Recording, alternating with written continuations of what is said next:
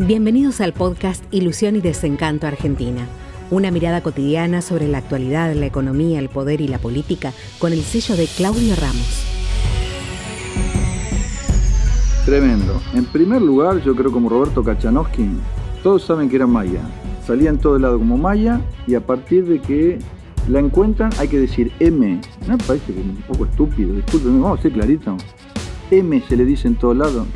Todos sabemos de quién estamos hablando. El tipo está recontra identificado, ya recontra identificado. La verdad me parece una cansada M, M en todos lados. La vía Viviana Canosa dijo, no puedo revelar lo que me contaron, pero la madre la usaba como una tarjeta de crédito, dijo, como una tarjeta de crédito. Y las ginecólogas que la revisaron tuvieron que ser contenidas psicológicamente porque, a ver, esto es muy horrible de decir, pero vamos a ser clarito, lo que todo parece indicar es que la utilizaba o sea, la entregaba para que abusen de ella a cambio de dinero para el Paco. Eh, es un espanto. Dos ya se lo habían sacado, otros dos chicos se lo vivían con los abuelos, qué sé yo. esta nenita, desnutrida, obviamente, abusada. Es un, horror, pero vamos a lo mismo que la economía cuando le preguntan y qué hay que hacer y nunca saben. No, bueno, eh, a ver, vamos a ser claritos. Lo dijo Pichetto, lo dije yo 500 veces. ¿Por qué seguimos pagando por hijo si en la Argentina sobran millones de personas? ¿Es cruel? Sí, pero es necesario. Esta mujer no puede, no es que vive en una villa, vive en una toldería en un parque. Siete hijos. Siete hijos. El otro día vi un caso en internet, una chica decía en, Facebook, eh, tengo siete chicos, un bebé de dos meses, yo cobro pensión, mis hijos también tienen planes. ¿Cómo hago para cobrar una, una pensión por mi marido? ¿Alguien sabe? Y la gente le ponía, ¿y si trabaja, mamita? ¿Qué te parece? Ella, los siete chicos, son todos pobres, o sea, ¿quién le da educación? Esta, nena obviamente no va al colegio, eh, no sabe leer, no está escolarizada, no está hospitalizada, no está nada.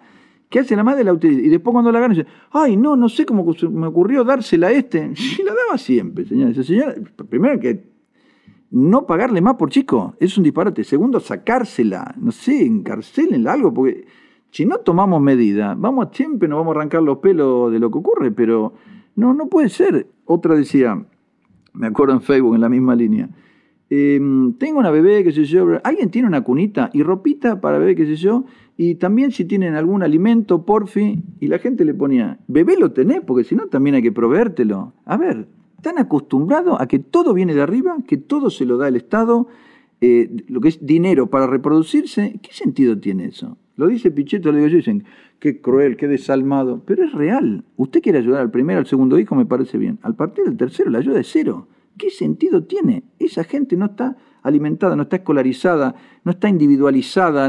Yo, usted se pone a hablar con la chica, no quiero pensar las. Después usted le hace dibujar algo, esto es un horror de abuso, no, no saben quiénes son los padres. Corregir todo eso es difícil, pero por lo menos evitar que se continúe.